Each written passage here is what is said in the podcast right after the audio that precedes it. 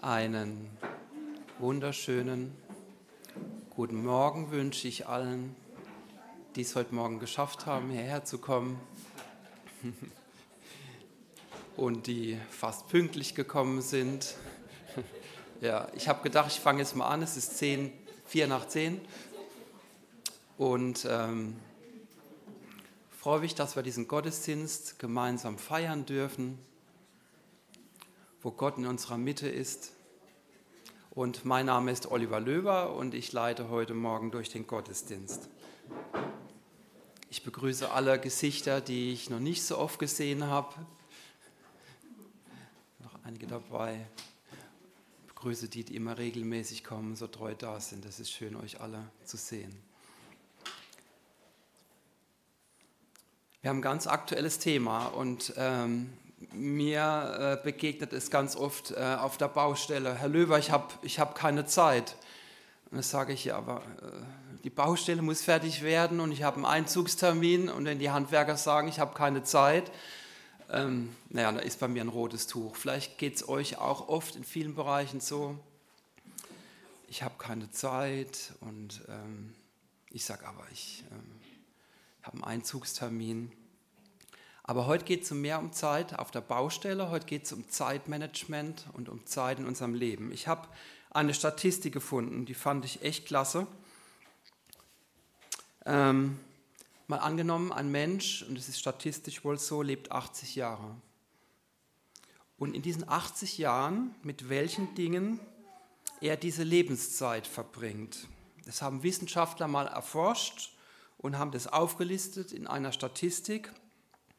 Wenn ich jetzt denke, die Haslocher sind ja Durchschnitt, ja, also das ist dann jemand aus der Langgasse oder so aus Hasloch, der 80 Jahre seines Lebens durchschnittlich so verbringt. Herr Kuss. Also, wenn jemand 80 Jahre lebt, verbringt er, ich glaube, das ist nichts Neues, 24 Jahre und vier Monate mit Schlafen. Ist das neu für jemand? Jemand weniger? Axel, du schaffst die 24 Jahre. Der Mann arbeitet viel, wenig Schlaf. Gut, zwölf, Jahr, zwölf Jahre sitzen wir vor dem Fernseher. Also die Haslerer zwölf Jahre. Ich hoffe, bei uns ist nicht so. Das ist ein Haufen Holz. Also 80 Jahre lebe ich und zwölf Jahre sitzen wir im Durchschnitt vor dem Fernseher. Ähm, zwölf Jahre unterhalten wir uns, manchmal Klatsch und Tratsch, viel Durcheinander, aber wir, wir unterhalten uns, finde ich schon mal gut. Äh, acht Jahre arbeiten wir, also bei 80 Jahren ähm, sind es äh, 10 Prozent, beim Axel mehr. ja. ähm, okay, wie geht es weiter? Also ihr merkt, es, geht, äh, immer, es wird immer weniger. Ähm, fünf Jahre widmen wir uns dem Essen und dem Abspülen Zweieinhalb Jahre verbringen wir im Auto. Ähm, manche haben vielleicht eine weitere Strecke, müssen nach Karlsruhe fahren oder da haben sie vielleicht noch ein paar Jahre mehr. Zwei Jahre für Schul- und Weiterbildung, eigentlich wenig. Ich dachte, man hat da mehr, aber von 80 Jahren sind wir zwei Jahre für Schul- und Weiterbildung unterwegs. Ein Jahr und sieben Monate treiben wir Sport. Petra, 16 Monate wird geputzt.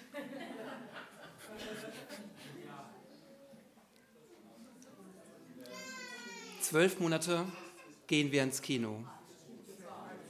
Echt? Vielleicht in Berlin, vielleicht öfter, ich weiß es nicht. Nee? Ah. Ein Monat, okay. Gut ist der Durchschnitt. Ich gehe mal davon aus, die Wissenschaftler haben auch die Forstgasse gefragt. Dann neun Monate wird gewaschen und gebügelt.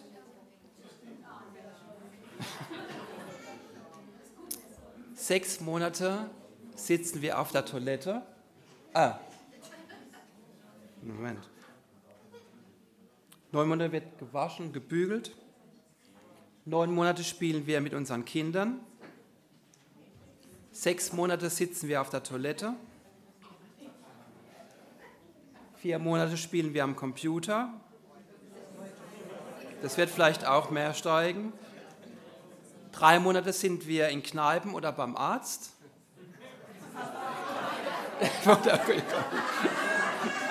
ja, erst die Kneipe, dann beim Arzt. Und er merkt, es wird immer weniger. Und jetzt kommt das Spannende. Äh, die letzte Zahl sind zwei Wochen. Zwei Wochen verbringen wir im Durchschnitt mit Gott. Also wenn ich 80 Jahre lebe, verbringen die Durchschnittsdeutschen und der Durchschnittshasslocher etwa zwei Wochen mit Gott. Und das äh, hat mich jetzt schon, muss ich ehrlich sagen, schockiert. Vielleicht mal zwischendrin ein kurzes Stoßgebet bei den Deutschen, aber es kommen bei 80 Jahren gerade zwei Wochen raus, die wir mit Gott verbringen. Und ihr merkt, es ist unser Thema, über das wir uns heute beschäftigen wollen. Und ich finde es ein sehr aktuelles Thema. Ich muss euch ehrlich sagen, es betrifft auch mich. Ich bin da gar nicht gefeit davor. Ich weiß nicht, wenn ich mal bei Gott bin, wo er mir sagt, wie viele Stunden ich mit ihm verbracht habe. Wahrscheinlich werde ich mich schämen müssen. Aber wie viel verlieren wir eigentlich, wenn wir Gott verlieren in unserem Leben? Und wie viel Platz braucht Gott in unserem Leben? Was versperrt ihm vielleicht den Weg oder was ist das zweitwichtigste, was wir verschieben können? Die Fernsehzeit oder sowas, ähm, dass das nach oben rutscht. Ich finde, es sind anspruchsvolle Fragen und anspruchsvolle Fragen verdienen anspruchsvolle Antworten. Das ist die Hypovereinsbank, die das gerne immer suggeriert, kurz vor der Tagesschau. Anspruchsvolle Fragen verdienen anspruchsvolle Antworten. Ich freue mich, dass der Carsten da sich vorbereitet hat und anspruchsvolle Antworten bereithält. Schön, dass du das machst. Und ich würde noch gerne für den Gottesdienst beten. Und wer dazu aufstehen kann, dann lade ich herzlich ein.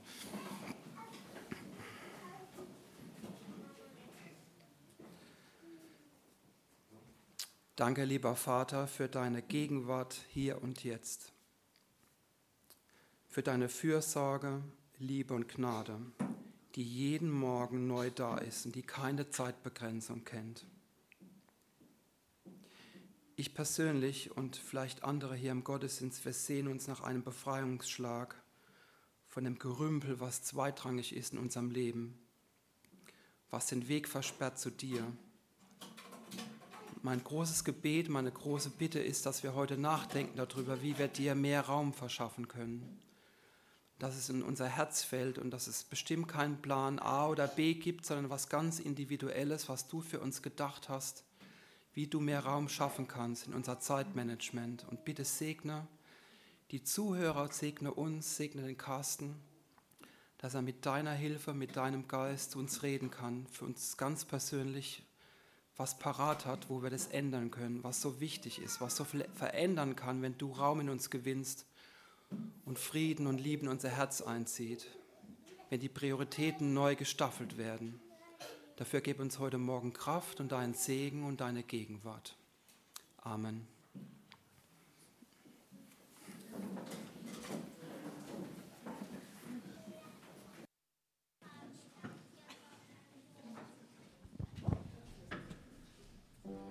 Guten Morgen auch von uns. Wir wollen mit euch jetzt gerne fünf Lieder singen. Und von den fünf Liedern sind zwei neue dabei. Aber ich denke, vielleicht kennt der eine oder andere von euch auch ähm, das erste oder das vierte, beziehungsweise das zweite. Das ist von Albert Frei und das heißt, wir feiern Jesus. Ich denke, es sind beide recht leicht zu lernen und wir singen sie jetzt nicht das erste Mal dann. Also nicht das letzte Mal.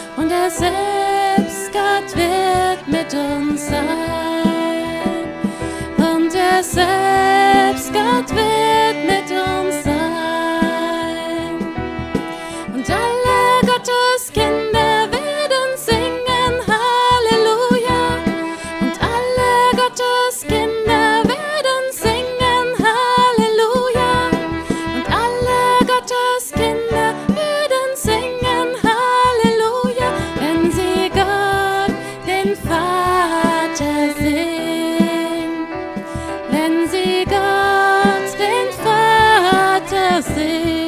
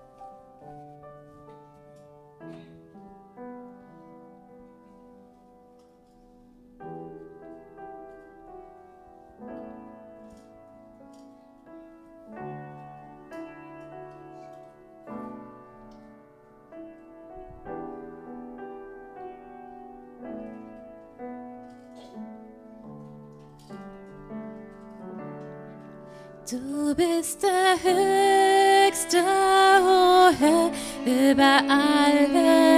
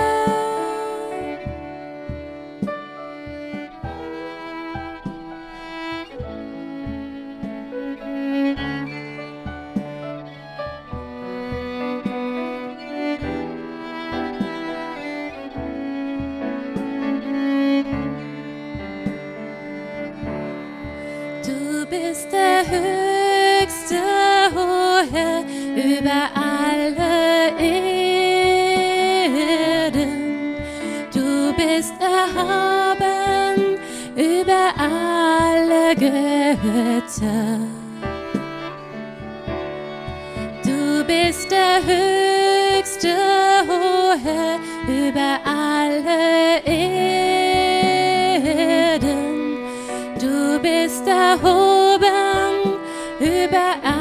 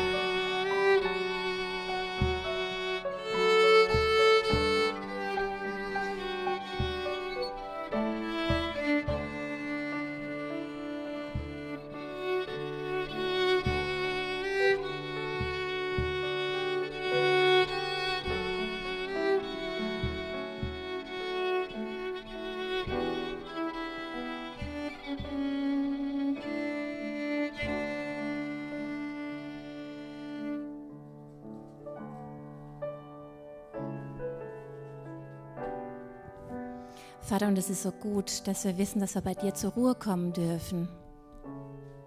Egal, wie es um uns aussieht, wie unser Alltag aussieht. Bei dir ist das Auge im Sturm, bei dir ist Ruhe. Wenn wir in deiner Nähe sind, dann ist es wie wenn wir uns in, in eine Burg zurückziehen, wo wir ganz sicher sind. Und das bete ich, dass uns das immer bewusst ist, dass Heiliger Geist, dass du uns da immer daran erinnerst, dass beim Vater Sicherheit ist, egal wie es um uns herum aussieht.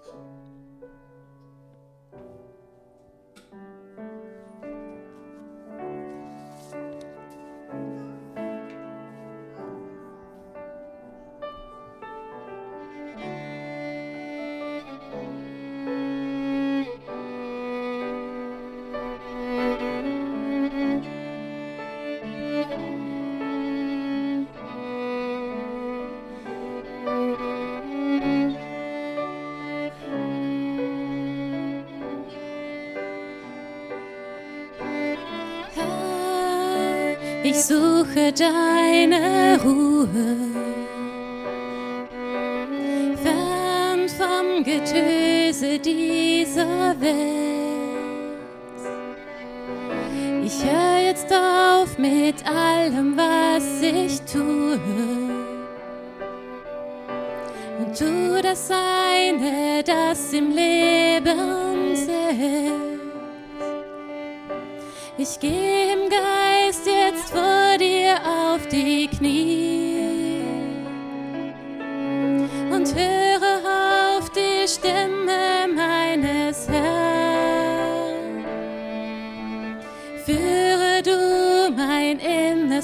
Innerstes zur Ruhe und lass dein Feuer meine Hast verzehren. Du bist ein starker Turm. Du bist das Auge im Sturm. Du sprichst zum aufgewühlten Meer Seele in mir. Friede mit dir,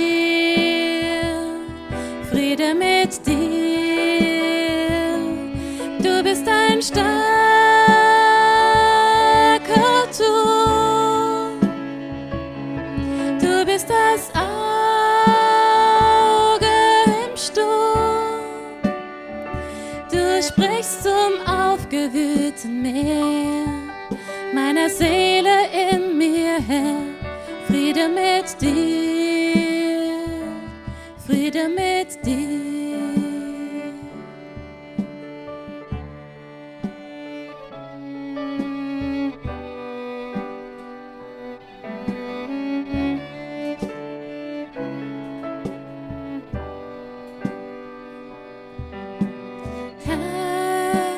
suche deinen Frieden. Welt nicht geben kann. In Harmonie und tief versöhnt zu leben. Denn das fängt erst in deiner Nähe an. Ich löse mich von allen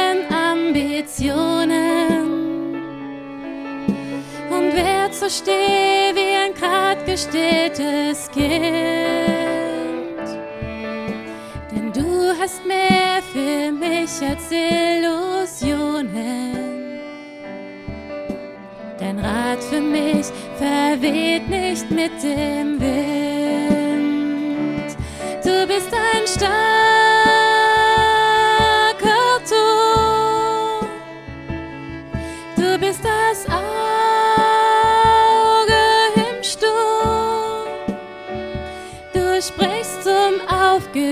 in mir, meiner Seele in mir, Herr, Friede mit dir, Friede mit dir. Du bist ein starker Turm, du bist das Auge im Sturm, du sprichst zu Seele in mir, Herr. Friede mit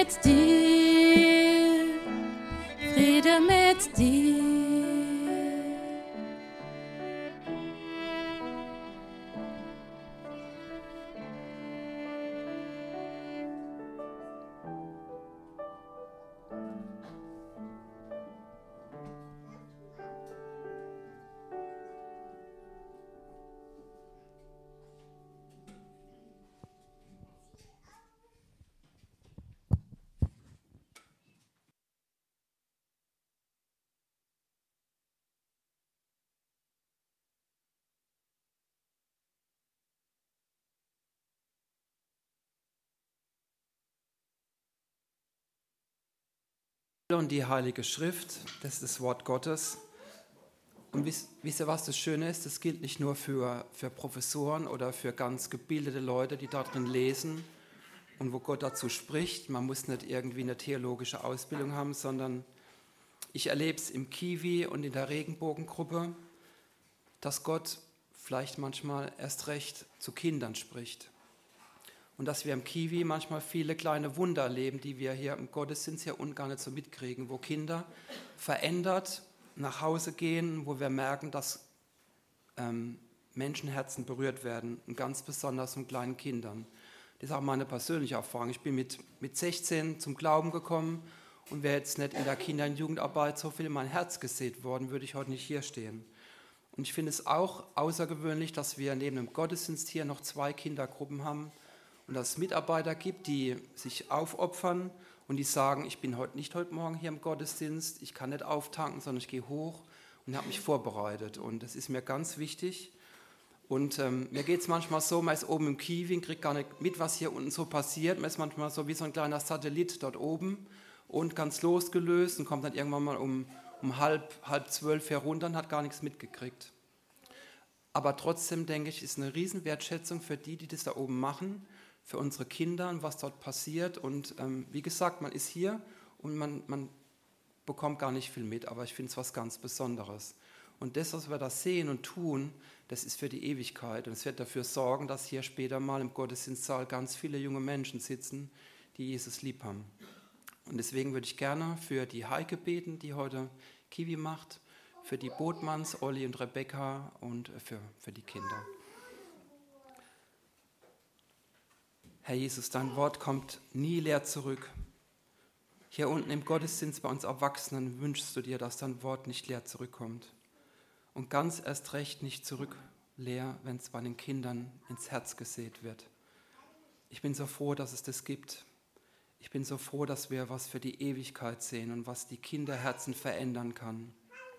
Ich bin so froh, dass es Mitarbeiter gibt, denen es wichtig ist und die sich voller Liebe und mit viel Herzblut vorbereitet haben. Ich wünsche mir sehr diese Wertschätzung, die du ihnen zurückgibst und die Liebe, die den Kindern einfach ins Herz gesaugt wird und gut tut.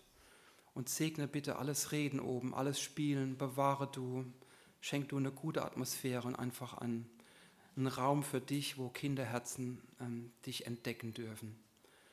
Segne auch uns hier unten im Gottesdienst, segne den Carsten. Auch wir wollen mehr von dir erfahren und dir Raum heute Morgen geben für dein gutes Wort. Amen. Dann äh, haut rein.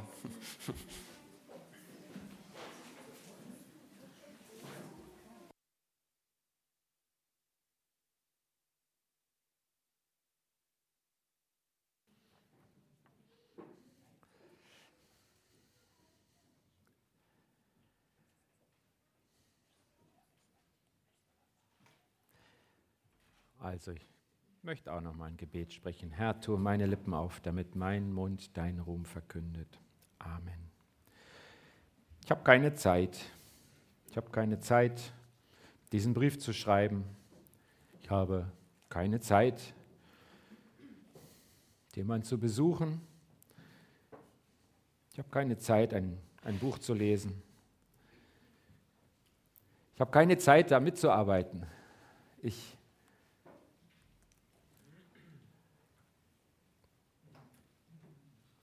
Und ich habe ein schlechtes Gewissen dabei. Eigentlich müsste ich ja.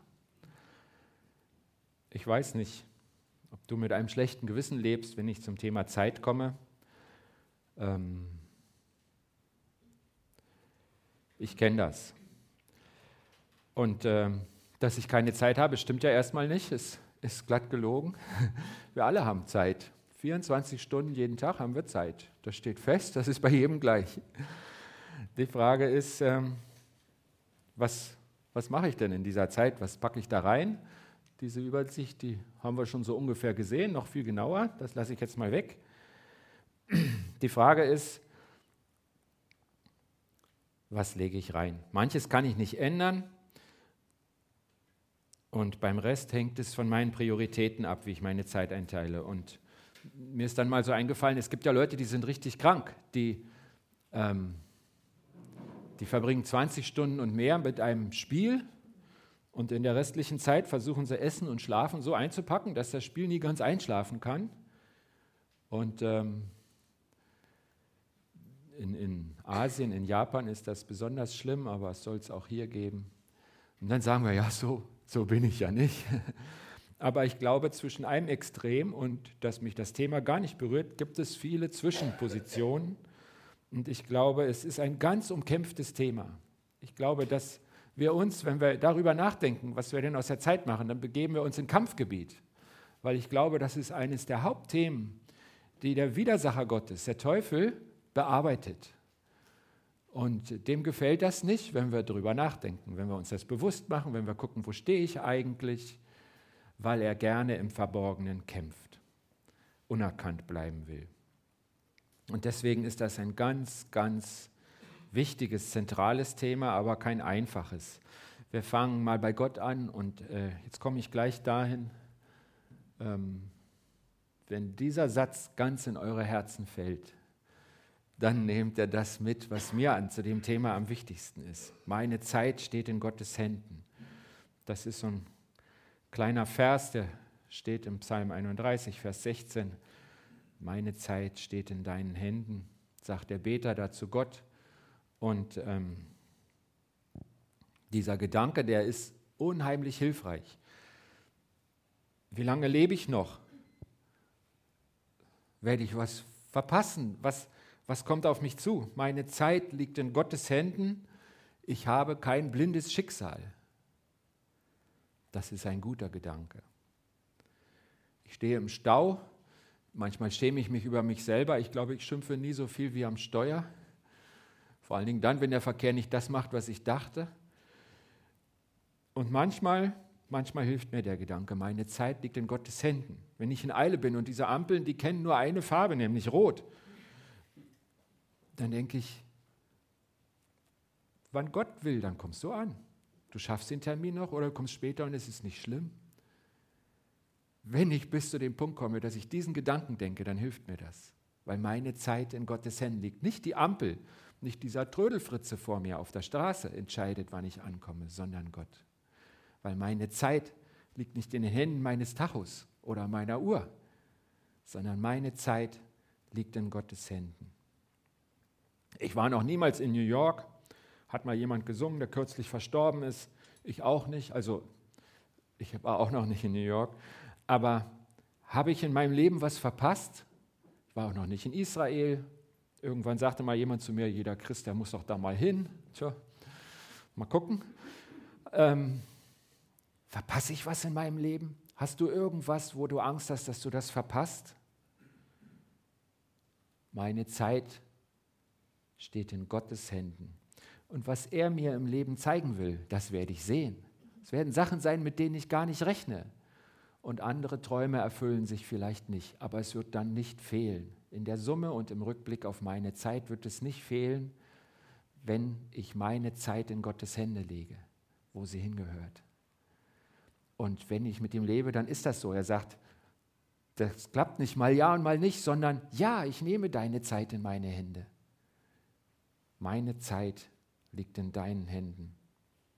In einem Lied heißt es dann weiter, nun kann ich ruhig sein, ruhig sein in dir.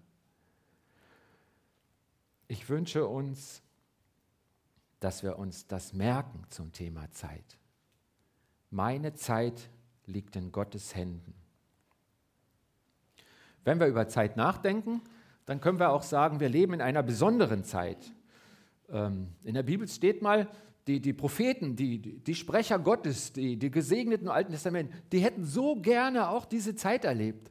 Aber sie konnten nur darauf hindeuten, sie wussten, dass die Zeit kommt. Aber wir, wir sind darin. Wir leben in einer besonderen Zeit. Als Jesus anfing zu predigen, da sagte er, die Zeit ist erfüllt. Das war sein erster Satz. Markus 1, 15 kann man das nachlesen.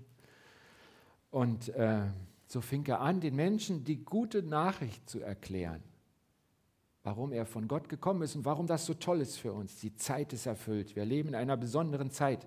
Im zweiten Korintherbrief schreibt Paulus an die Gemeinde, wir leben in einer Zeit der Gnade. Es ist ein Zitat, was er bringt aus Jesaja 49,8. Jesaja 49,8 steht: Ich habe dich zur Zeit der Gnade erhört und habe dir am Tag des Heils geholfen. Und dann schreibt Paulus weiter: Siehe, jetzt ist die Zeit der Gnade. Siehe, jetzt ist der Tag des Heils. Er sagt heute, also am 24. Januar 2016, ist Zeit der Gnade, ist ein Tag des Heils, eine besondere Zeit. Wir haben besondere Möglichkeiten. Damit meine ich nicht, dass die Technik so viel weiter ist, sondern damit meine ich, weil Jesus uns die Tür zu Gott wieder aufgestoßen hat. Das ist das Besondere an dieser Zeit. Und weil er den Heiligen Geist gesandt hat, der uns in alle Wahrheit leitet.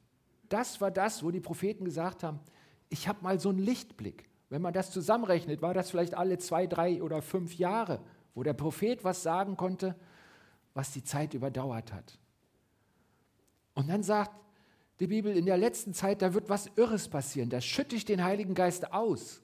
Also wenn ich ein Glas Milch verschütte, dann ärgere ich mich. Ich sage, schade um die schöne Milch. Und alles ist weiß und man kriegt sie nicht. Und Gott sagt, mit dieser Fülle kippe ich den Heiligen Geist aus. Der fließt in jede Ritze. Und das ist das Besondere an unserer Zeit. Er kann in die Ritzen deines Lebens fließen. Das war nie vorher möglich. Wir leben in einer besonderen Zeit. Und was macht dieser Heilige Geist? Er leitet uns in alle Wahrheit. Wir haben eine Möglichkeit, meine Zeit sinnvoll zu füllen, weil jemand in mir ist, wenn ich ihn lasse, der mich in alle Wahrheit leitet und der mir die Weisheit gibt, dieses umkämpfte Stück, was ich geschenkt gekriegt habe, richtig einzusetzen. Zeit ist ein Geschenk. Man denkt, an, wenn man an Reichtum denkt, dann denkt man, ja, kleines Auto, großes Auto, ganz dickes Auto. Gestern habe ich mich fürchterlich geärgert. Ist doch einer bei Rot über die Kreuzung gefahren. Und äh, kurz vor mir, ich hatte gerade überlegt, dasselbe zu tun, denn die war ganz leer.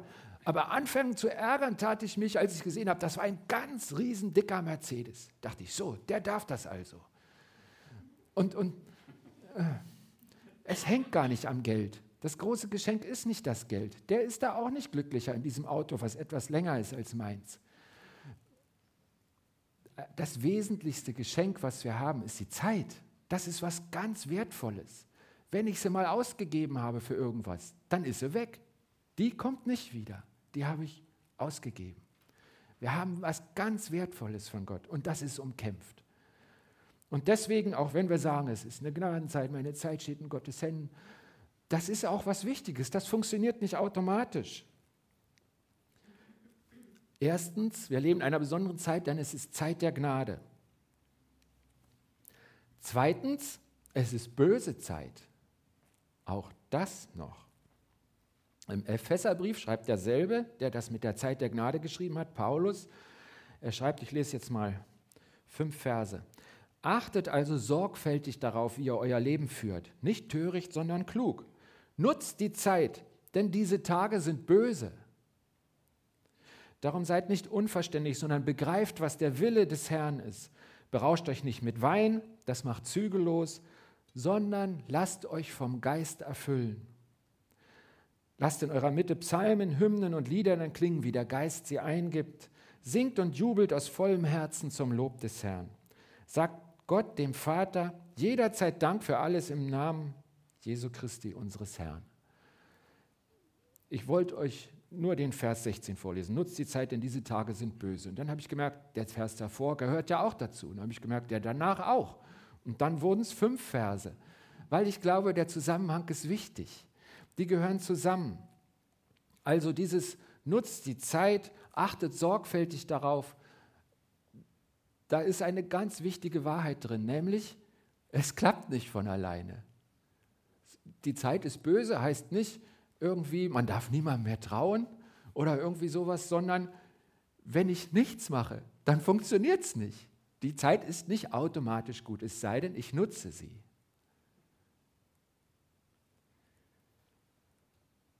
Und dann steht da, begreift, was Gottes Wille ist. Also wir kommen wieder auf Gott, wir können auf den vertrauen, in dem, dessen Händen meine Zeit wunderbar aufgehoben ist und der sich wahnsinnig gerne darum kümmert. Und was kommt da wieder ins Spiel? Was hören wir im Vers 18? Lasst euch vom Geist erfüllen. Ohne den Heiligen Geist kriegen wir es nicht hin. Es geht nicht darum, dass ich jetzt ein christliches Zeitmanagementbuch aufschlage, weil der Autor fromm war und dann übe ich, übe ich die Tricks ein, wie ich die Viertelstunden besser nutze oder wie ich Prioritätenlisten schreibe oder was auch immer in diesen Büchern steht. Das ist nützlich, aber das ist nicht die Lösung.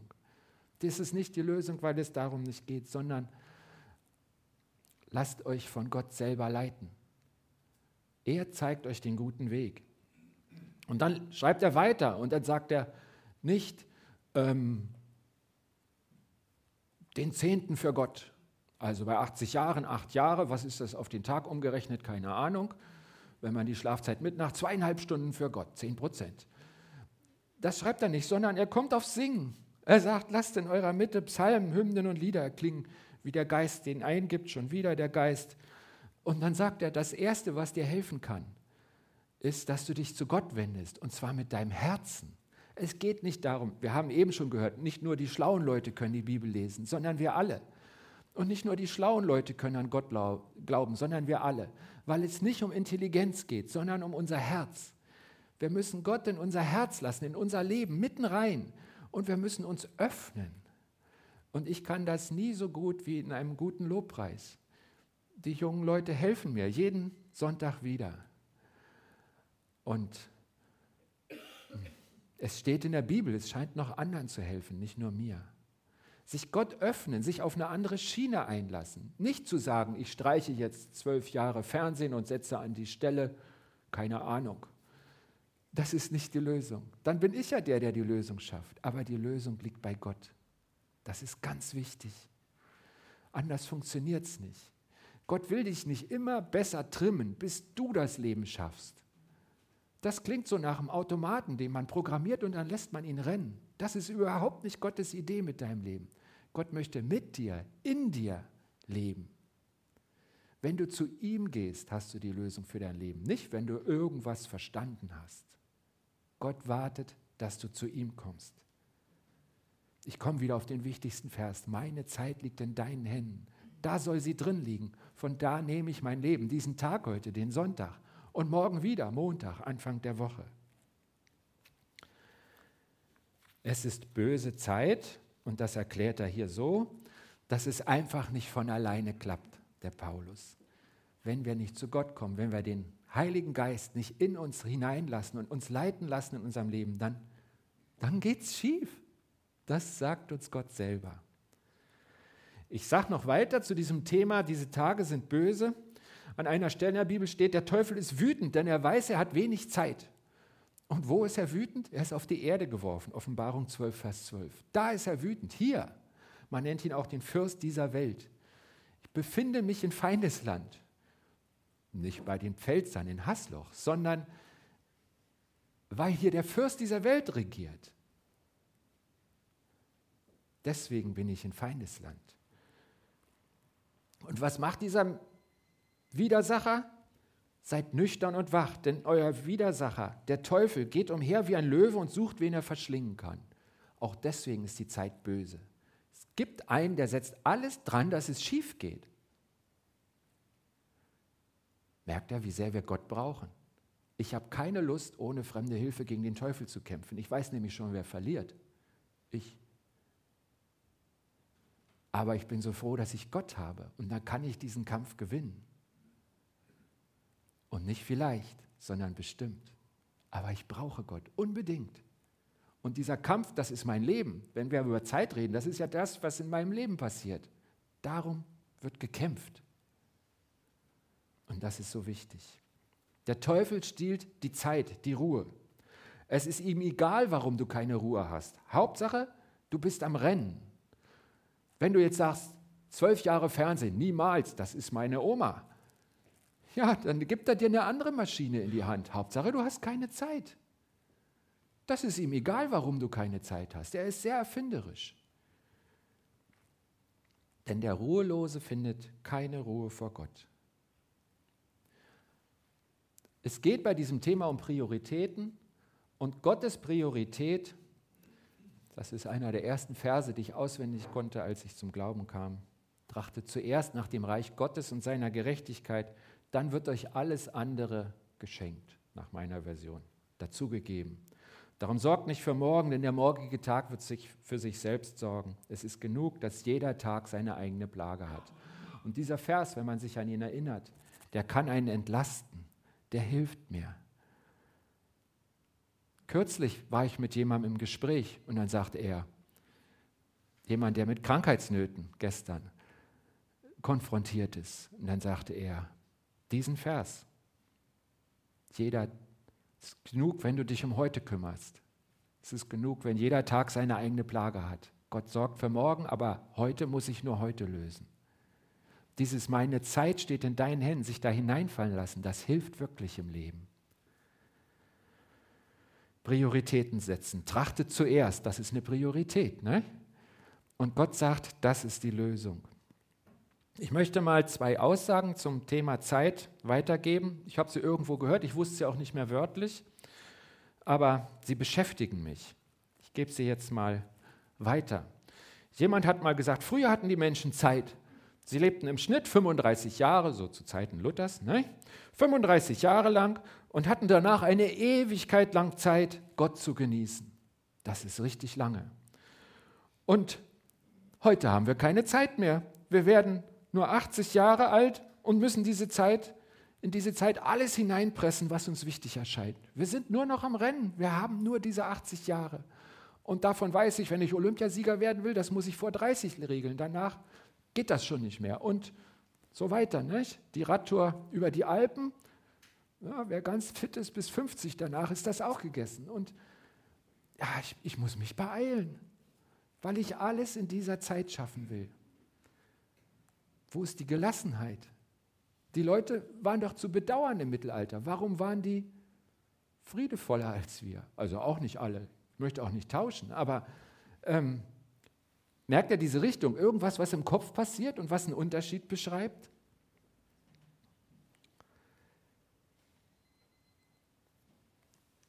Der andere Vers. Gott möchte, dass wir ihn genießen und die Welt gebrauchen. Wir aber versuchen, ihn zu gebrauchen, um die Welt zu genießen. Wie betest du eigentlich? Lieber Gott, bitte gib mir oder kommt aus deinem Herzen, habe deine Lust am Herrn. Dieser Vers geht weiter, er wird dir geben, was dein Herz begehrt. Ich sage jetzt nicht, ihr müsst diese Worte sprechen, sondern ich frage, was kommt aus dir raus? Was ist deine Einstellung vor Gott? Das fordert mich total heraus, weil ich merke im Alltag, wenn ich bete und ich bete jeden Tag, dann bete ich mehr wie, lieber Gott, bitte gib mir. Und ich wünsche mir mehr Freude daran, dass ich mit Gott reden kann. Auch das kommt hoch. Ich bin auf dem Weg, Gott sei Dank. Aber darin liegt Segen. Und das kann mich erlösen von der Rennerei. Gott möchte, dass wir ihn genießen und die Welt gebrauchen. Er hat uns die Welt zu Füßen gelegt. Die können wir dazu einsetzen, dass wir Gott noch mehr loben können. Ich habe mich vorhin an diesen Blumen gefreut. Die haben die Woche überlebt in diesem Saal. Die sind immer noch schön. Und die sehen so toll aus. Aus nichts kommt so eine Riesenblüte. Das rührt mich an. Vielleicht sagst du Blumen, naja, wenn man die aus Plastik macht, schaffen die ein ganzes Jahr. Aber vielleicht rührt dich Gott mit was anderem an. Aber lass dich doch anrühren. Gott möchte, dass du die Welt gebrauchst, damit du dich über ihn freust, dass du ihn loben kannst. Was tue ich mit meiner Zeit? Bin ich nur am Rennen oder kenne ich diese Ruhe, in die ich mich immer wieder zurückziehen kann, aus der ich Kraft schöpfe für den Tag? Stimmen meine Prioritäten? Darf Gott mir meine Prioritäten setzen? Wie wichtig ist mir meine Beziehung zu Gott? Lass uns mal auf Gott gucken. Gott hat alle Zeit für dich. Wie viel Zeit hast du für ihn? Gott hat alle Zeit für mich. Und wie viel Zeit habe ich für ihn? In der Bibel steht, alles hat seine Zeit. Und ich will jetzt, ähm, ich schieße ja so blind auf 80 Leute. Ne? Ich kenne deine derzeitige Situation nicht. Und es gibt Lebensphasen, wo man wenig Zeit hat. Zum Beispiel, wenn man neben dem Beruf noch eine Fortbildung hat, dann ist schon sehr viel einfach verplant. Durch diese Zeit muss man durchkommen und da kann man erstmal nichts ändern. Das kann dran sein und das kann richtig sein. Es gibt diese Zeiten. Oder wenn man für mehrere Menschen sorgen muss, die sich selber nicht versorgen können. In aller Regel sind das kleine Kinder. Das kann aber auch eine ältere Person sein, für die ich sorge. Das sind Zeiten. Wir hatten in der Gemeinde mal eine Frau, die hatte einen, äh, einen Mann, der ist an Alzheimer erkrankt die kam nicht auf diese Quote mit Schlafen. Die war Tag und Nacht in Einsatz. Ich weiß nicht, wie sie es überlebt hat. Ich glaube nur mit ganz viel Liebe. Sie war bis zum Schluss nicht bereit, diesen Mann in irgendein Heim oder was zu geben. Und sie hat es irgendwie geschafft. Ich habe da einen ganz großen Respekt vor, aber ich weiß, dass sie völlig an der Grenze und darüber hinaus ihres, ihrer Möglichkeiten gelebt hat. Das sind besondere Zeiten, von denen rede ich nicht. Aber diese Zeiten sind in jedem Leben endlich. Und ich rede von den Phasen, wo du etwas tun kannst. Wie ist das mit deiner Zeit? Habe ich wirklich keine Zeit oder liegt es an den Prioritäten? Zeit ist ein Geschenk, eine Gabe, so wie Wohlstand oder Fähigkeiten, die ich habe. Und alles, sagt Gott, habe ich dir gegeben, dass du es einsetzt. Wie gehe ich damit um? Für was habe ich Zeit? Was sind meine Zeitfresser? Da gibt es wahrscheinlich viel mehr. Mir sind jetzt mal drei eingefallen, ganz spontan versuche ich jetzt mal so anzupieken, was es sein könnte. Einmal sind wir eine Gesellschaft, wo Freizeit wahnsinnig wichtig ist. Und ähm, irgendwie ist das total in und man hat Hobbys, man hat Freizeit und das ist ja erstmal auch was Gutes. Man kriegt vielleicht andere Gedanken, man kriegt mal Luft in den Kopf, man äh, merkt, dass das Leben auch noch was aus was anderem besteht als das, was mich hauptsächlich fordert. Es gibt so einen Zwang dazu. Und das kannst du selber merken. Kommst du in Stress, damit du deine Freizeit schaffst, oder tut es dir wirklich gut? Hast du da das richtige Maß und die richtige Einstellung zugefunden, was Freizeit ist in deinem Leben? Betrifft nicht alle, aber ist eine Frage an uns. Tut dir deine Freizeit gut oder vermehrt es den Stress? Dann habe ich ein ganz schwieriges Thema. Jemand hat mal uns jungen Predigern geraten, redet nicht über Erziehung, das gibt immer Streit. Aber eine Möglichkeit, gerade in den Familien die Zeit zu rauben, ist, ist ähm, dass man das hinkriegt, dass die Kinder die Könige sind, dass man sich nur um die dreht da können aus den 80 Prozent, die diese Phase sowieso fordern, locker 100 und 110 Prozent werden. Wenn das Kind der König ist, wenn der bestimmen darf, wo es lang geht, das ist nicht nur ein Zeitproblem. Was bringe ich denn dem kleinen Menschenkind bei? Wenn ich dem beibringe, du bist der Mittelpunkt, wie sollen denn lauter Mittelpunkte miteinander umgehen können, wenn sie größer werden? Das klappt ja nicht. Das ist ja im wirklichen Leben nicht so.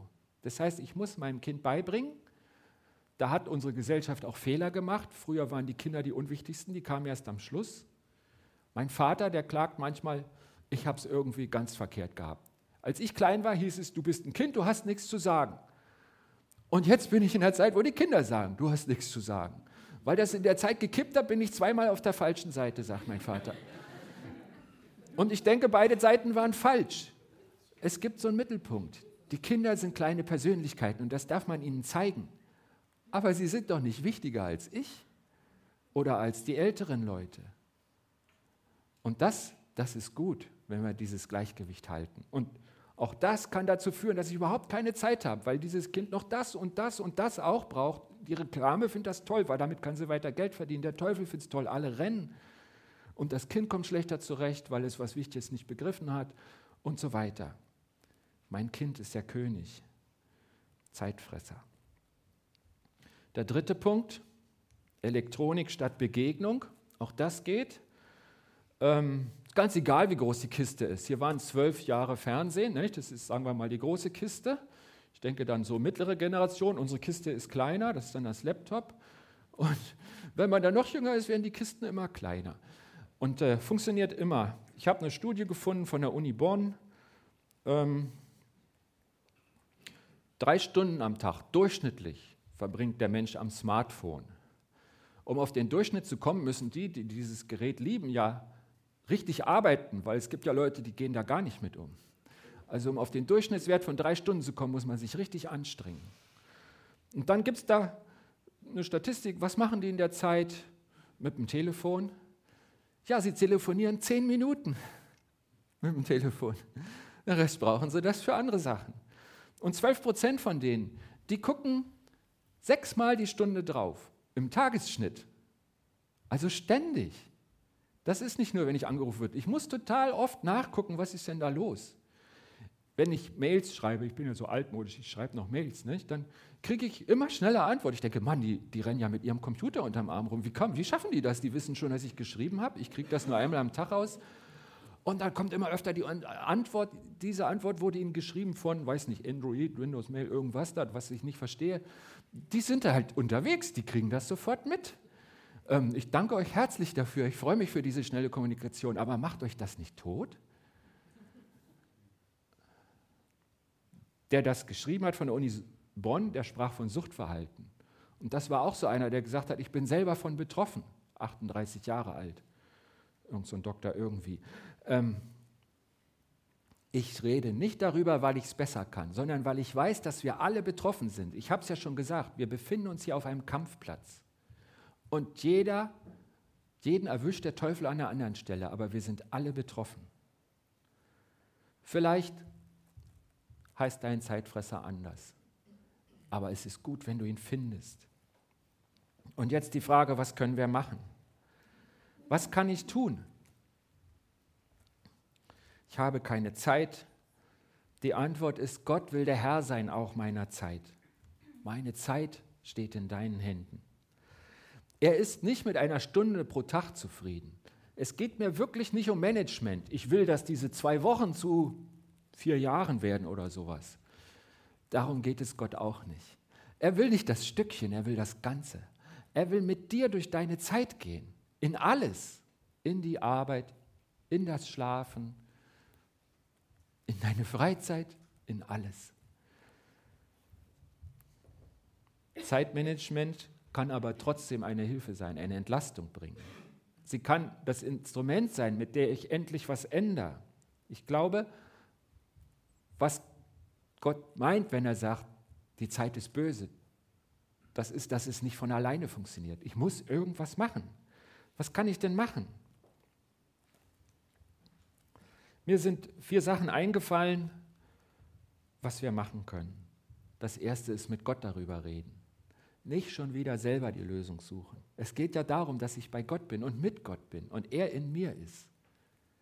Wenn du das Gefühl hast, als diesem Thema muss ich arbeiten, dann rede mit Gott darüber. Er weiß die Lösung. Und dann gemeinsam ausmisten. Das kann mit Gott sein. Das kann auch sein, mit einem Menschen meines Vertrauens drüber reden. Es geht natürlich um Prioritäten setzen. Und da geht es auch darum, was nimmt Raum ein in meinem Leben, aber ich könnte es streichen. Es fällt mir vielleicht schwer, aber in der Summe würde es mir gut tun. Jemand hat diesen komischen Begriff Entschleunigung erfunden. Ähm, das ist der Gegenteil von Beschleunigung. Und äh, das ist, glaube ich, ein schlaues Wort. Ich weiß nicht, ob es der Duden inzwischen kennt, aber das beschreibt vielleicht das, was uns verloren geht.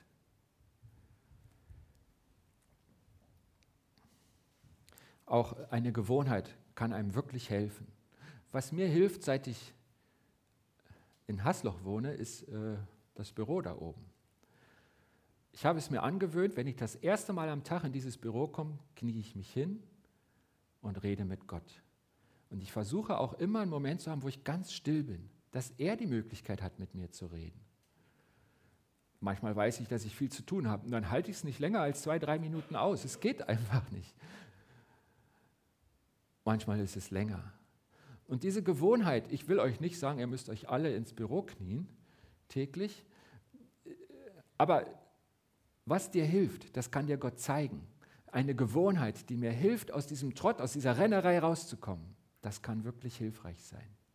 Der Olli hat mir erzählt, dass er einen Tag hat, wo er immer mit seiner Frau, weiß ich nicht, betet, irgendwas, was fest ist. Ups, es ist Mittwoch. Heute machen wir das. Und ähm, ich denke, auch das ist es, wenn man sagt, gemeinsam ausmisten, gemeinsam drüber reden, sich von Gott was zeigen lassen, den aktiven Schritt zu unternehmen, damit meine Zeit in Gottes Händen liegt. Das ist Arbeit für uns alle und es lohnt sich. Ich glaube, was bei rauskommt, ist ein Leben, das sich lohnt. Und wir werden Gott erleben. Ich möchte mit uns beten.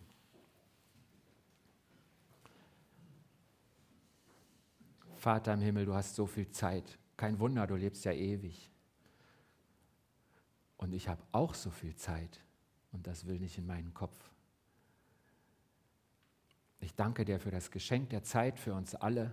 Danke dir, dass in diesem Zeitgeschenk dieser Gottesdienst war. Wir sind jetzt hier und du bist da und wir hören dich.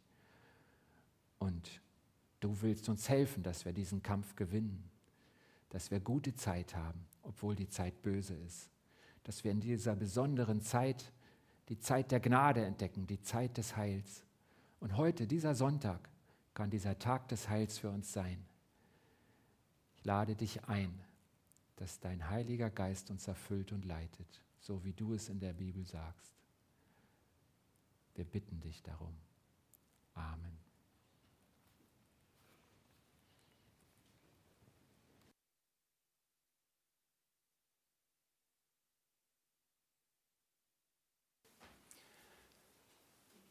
Heute haben wir ähm, Erlebnisforum. Da freue ich mich drauf.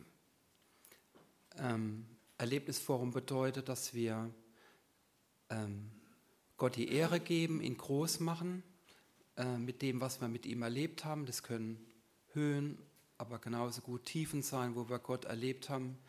Und ich glaube und bin fest davon überzeugt, wenn wir das hier als Zeugnis und Gott zur Ehre geben, dann freut er sich darüber und es macht ihn groß.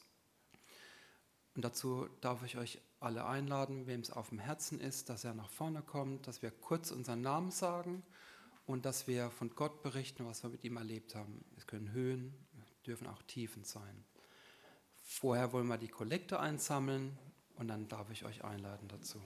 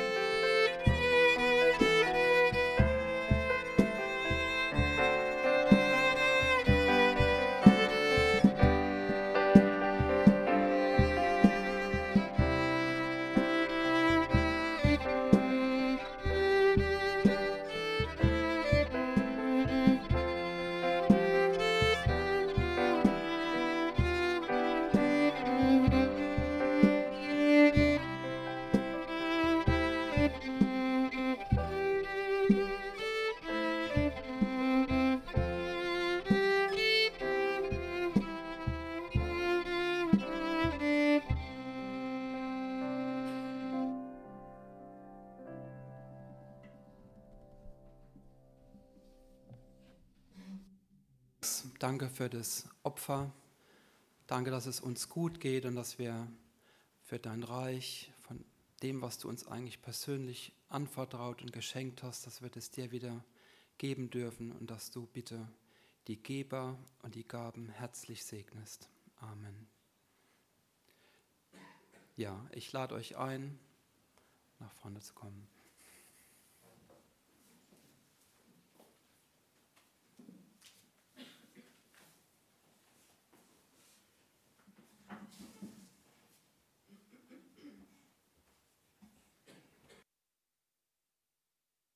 Ist Hannelore Risch, geborene Schreiner. Ich habe die Allianzgebetswoche, die vorletzte Woche, als besonderes Erlebnis empfunden. Ich habe mich nämlich erinnert, wie es ganz, ganz früher war. War ich noch Teenager, da hat es dann hier in Hasloch geheißen. Ja, die Mugger, die haben mit der Marburger Konkurrenz, die sind gegeneinander. Ihr wisst vielleicht, wer die sind, die Mucker und die Marburger. Ja, und dann hat sich vieles verändert und letzte, vorletzte Woche, die Allianz Gebetswoche, da war sogar noch die neue Gemeinde in der Forstgasse dazugekommen. Also vier Gemeinden in Hasloch, die Kirche und die, unsere Gemeinde und die innere Mission und die freie evangelische Gemeinde. Früher Ganz früher waren sie Konkurrenzen. Jetzt sind sie zusammengekommen, haben zusammen gebetet. Also das war für mich ein, ein Wunder. Ich habe gedacht, so fängt die Erweckung in Hasloch an. Es fehlen bloß noch die Katholischen. Und dann sind alle die Gläubigen miteinander vereint vor Gott und da kann Gott wirklich uns die Erweckung schenken. Darüber, dafür beten schon seit Jahrzehnten Leute, habe ich hier gehört. Und so fängt es an. Auch der Weltgebetstag der Frauen, da sind die Katholischen diesmal dabei, ne, überhaupt dabei auf der ganzen Welt. Und bei der Allianz, da fehlt es noch, finde ich. Aber es kann noch kommen, wenn Erweckung ist und dann strömen die Leute auch zu uns und unser Saal wird voll. Und wir müssen dringend anbauen. Ich kann mich erinnern, dass die Uschi Lang mal vor Zeit vor längerer Zeit gesagt hat, ja, wenn wir gebaut haben, dann strömen die Hasslocher. Aber ich denke, wenn der Heilige Geist arbeitet, dann strömen sie noch mehr.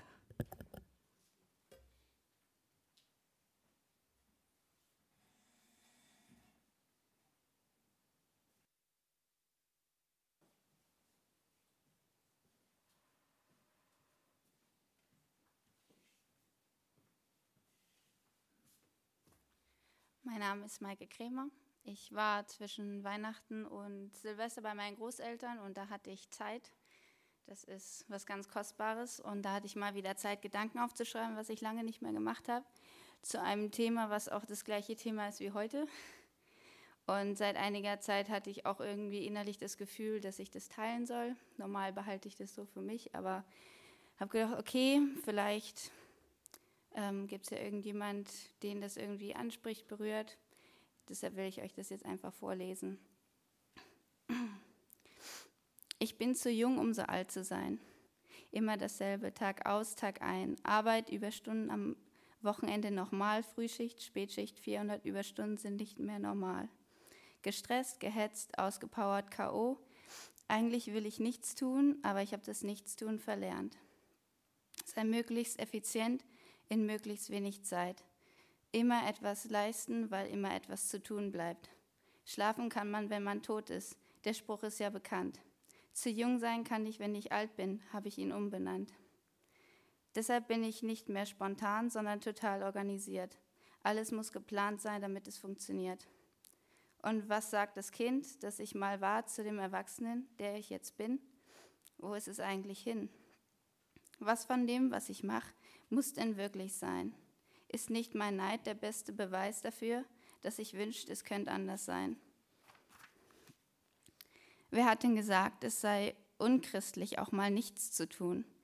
Einfach mal innezuhalten, mal Nein zu sagen und sich seine Freizeit selber zu gestalten. Wer sagt denn, dass man nicht auch mit wenig Geld leben kann, dass einem die dafür gewonnene Zeit nicht viel mehr beschenken kann? Wer hat gesagt, dass in den erwachsenen Menschen kein Kind mehr steckt? Dieses Kind weiß wahrscheinlich noch am besten, wer ich bin. Und was hat mir jemals bewiesen, Gott sei im Stress zu finden? Ich bin zu jung, um alt zu sein, möchte ich mit 80 mal sagen. Und bis dahin soll Gottes Lebensfreude und seine Kraft mich tragen. Auch gut gemeinte Dinge sind schlecht, wenn es nicht dran ist und einem alles zu viel wird. Es bringt nichts, wenn ich nur noch funktioniere und der Mensch in mir stirbt.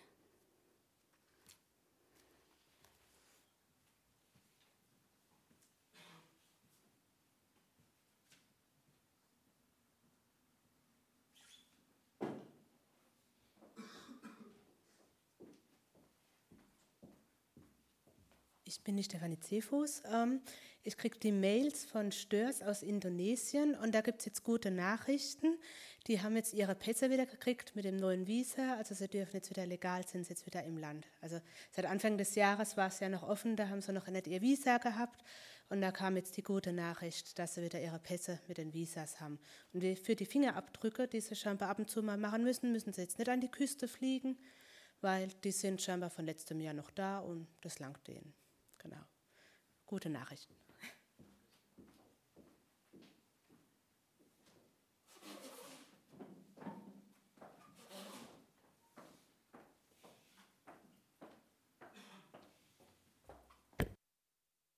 Mein Name ist Hanna Schneider ähm, und meine Höhe ist eigentlich ziemlich ungewöhnlich für mich, weil, ähm, also sie heißt Hassloch momentan und das ist ziemlich komisch für mich, aber ähm, meine letzte Woche war nicht so gut und dann ist gestern auch noch was ausgefallen, was mir eigentlich ziemlich wichtig war. Und dann habe ich so gebetet, ja, was soll ich jetzt mit dieser freien Zeit machen? Und ich hatte absolut keinen Plan. Und dann sind mit einmal so viele Kleinigkeiten passiert, die einfach so schön waren. Und dann habe ich einfach voll gemerkt, dass Gott sich auch um die kleinen Dinge kümmert, die einem eigentlich voll wichtig sind. Und das war einfach ein mega cooles Erlebnis, genau.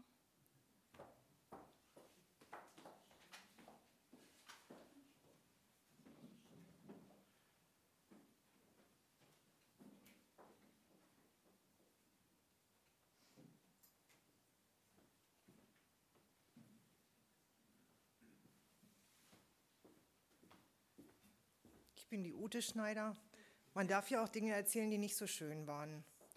Und ich habe mich die Woche total geschämt. Und irgendwie hat sich das ganz tief bei mir festgesetzt.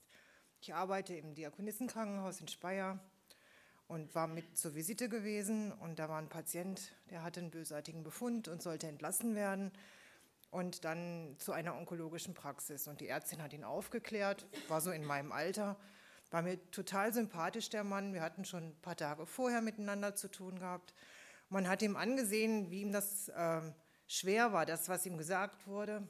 Und dann habe ich ihm die Entlassungspapiere gebracht, habe ihm die Hand gegeben und dann hatte ich nicht den Mut zu sagen, ähm, ich wünsche Ihnen Gottes Segen, ich wünsche Ihnen, dass Sie Gott erleben in dieser Zeit jetzt.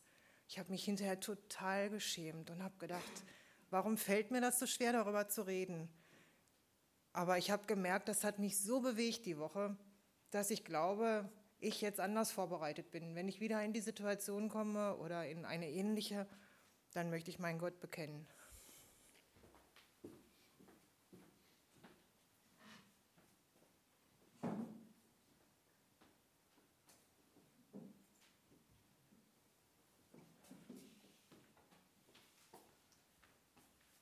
Ja, mir ging es ähm, so ähnlich, Ute, wie dir. Ähm, ich habe mich auf der Arbeit auch über eine Situation geärgert. Ähm, wer mich kennt, weiß, dass ich bei der Post arbeite. Ich bin die Steffi. Ähm, und ich muss jeden Morgen eigentlich zur Filiale fahren. Und ähm, ja, das ist soweit okay, aber ähm, wer aus Hasloch ist, weiß, eine Filiale ist ein enger Hof und da muss nicht nur ich rückwärts rein, sondern auch jemand von der Metzgerei. Und ich stehe dann hinten drin und der Metzger kommt und packt mich direkt so und lädt seine Sachen aus. Und ich kann warten und warten und warten, bis der fertig ist. Ähm, habe gedacht, ich entschärfe die Situation schon, ich fahre früher, dass wir uns in die Quere kommen. Und irgendwie ist es so mal eskaliert, ähm, dass der dann vor mir der Hof reingefahren ist und ich gar nicht rein konnte. Und ich habe gemerkt, ähm, mir geht es gerade so wie im Comic, das Gesicht wird immer roter, der Dampf kommt aus den Ohren, ähm, ich explodiere. Scheibe runter. Ich konnte nur noch sagen, das darf jetzt nicht wahr sein. Und ähm, er hat behauptet, er hätte mich nicht gesehen und so. Ich, naja, auf jeden Fall habe ich echt mich voll gehen lassen. Ähm, mein Ärger voll, ist, kam voll raus und ähm, ja, ich bin dann ähm, tagsüber auf der Arbeit gewesen und merke eigentlich, ich war zwar im Recht, der hat mich jetzt einfach zugeparkt und hat mir eigentlich was Schlechtes getan, aber ich habe mich irgendwie so gefühlt, es war nicht in Ordnung, wie ich mich verhalten habe. Ich habe dann gedacht, wenn der Mann sonntags hier den Gottesdienstsaal betritt und mich sieht, so wie ich ausgeflippt bin, ist das alles andere als ein Zeugnis.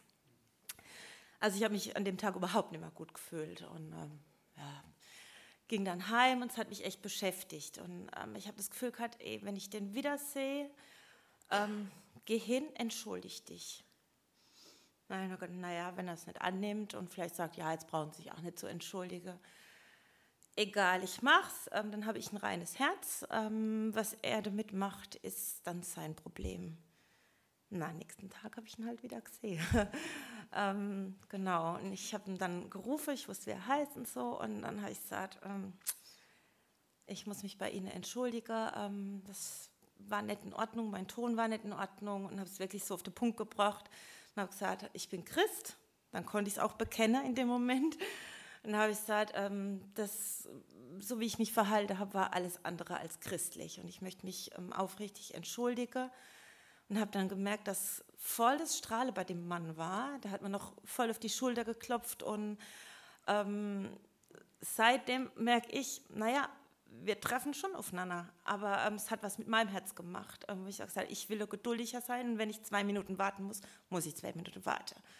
Ähm, aber ähm, es hat auch was mit ihm gemacht, weil er weiß, mh, hm, die wartet, ähm, ich beeile mich einfach ein bisschen und trödel nicht. Und ich will euch einfach Mut machen, auch wenn es schwer ist, ähm, Geht hin, entschuldigt euch, auch wenn ihr nicht wisst, was euer Gegenüber mit dem Ganzen macht. Aber ähm, es geht auch um euer Herz. Und ich bin an dem Tag, ich bin durch die Arbeit geschwebt, dann habe gemerkt, ähm, ich habe den, den Rucksack, ähm, das Bündel war weg. Und ähm, vielleicht habt ihr auch irgendjemand, wo er sagt, ah, eigentlich müsste ich echt hingehen. Ähm, mein Verhalten war nicht in Ordnung.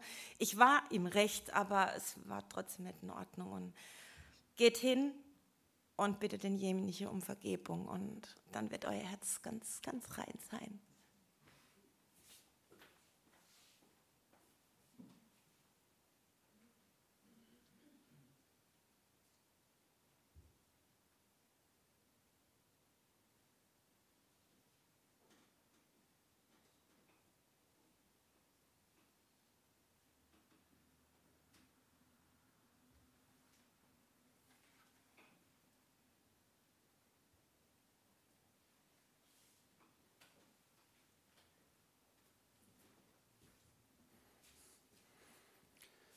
Vielen Dank, das hat gut getan. Ähm, vom Gedicht über persönliche Worte, über Gutes und Schlechtes. Ich lade euch jetzt ein, dass wir eine Minute der Stille haben, wo jeder ganz persönlich vor Gott reden kann, zur Ruhe kommt, dass wir nicht reden, sondern dass wir vielleicht Gott reden lassen, dass er Raum gewinnt. Und ich würde dann mit dem Vater unser abschließen und dann könnt ihr euch dazu erheben.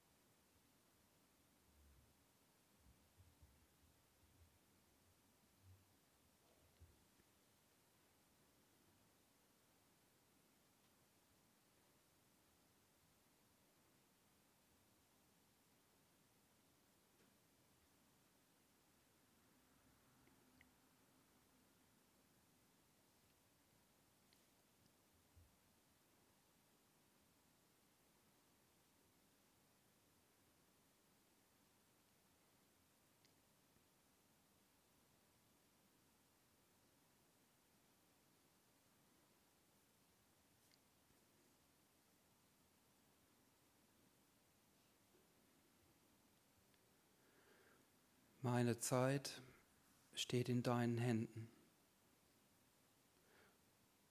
Und nun und jetzt kann ich ruhig sein. Ruhig sein in dir. Wir wollen nun gemeinsam das Gebet beten, so wie du es uns gelehrt hast.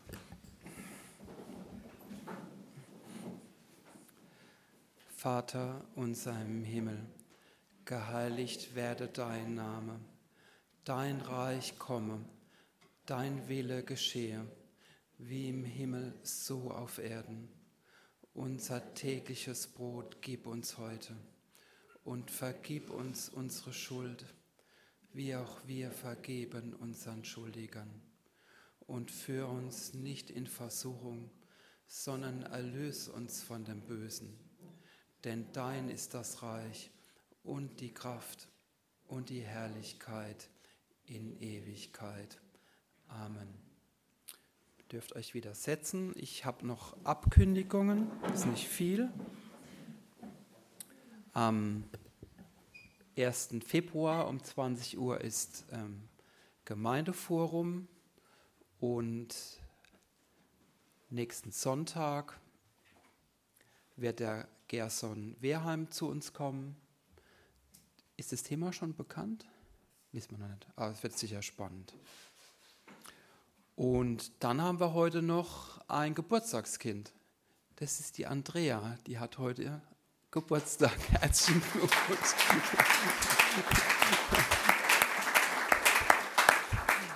Alles Liebe, Gottes Segen und schön, dass du heute hier bist und äh, mit uns deinen Tag teilst. Schön.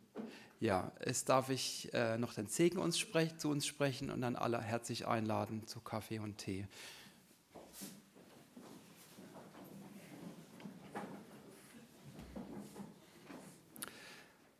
Der Herr beschütze dich und behüte dich. Der Herr lasse sein Angesicht leuchten über dir und sei dir gnädig. Der Herr erhebe sein Antlitz auf dich und schenke dir seine Liebe und seinen Frieden.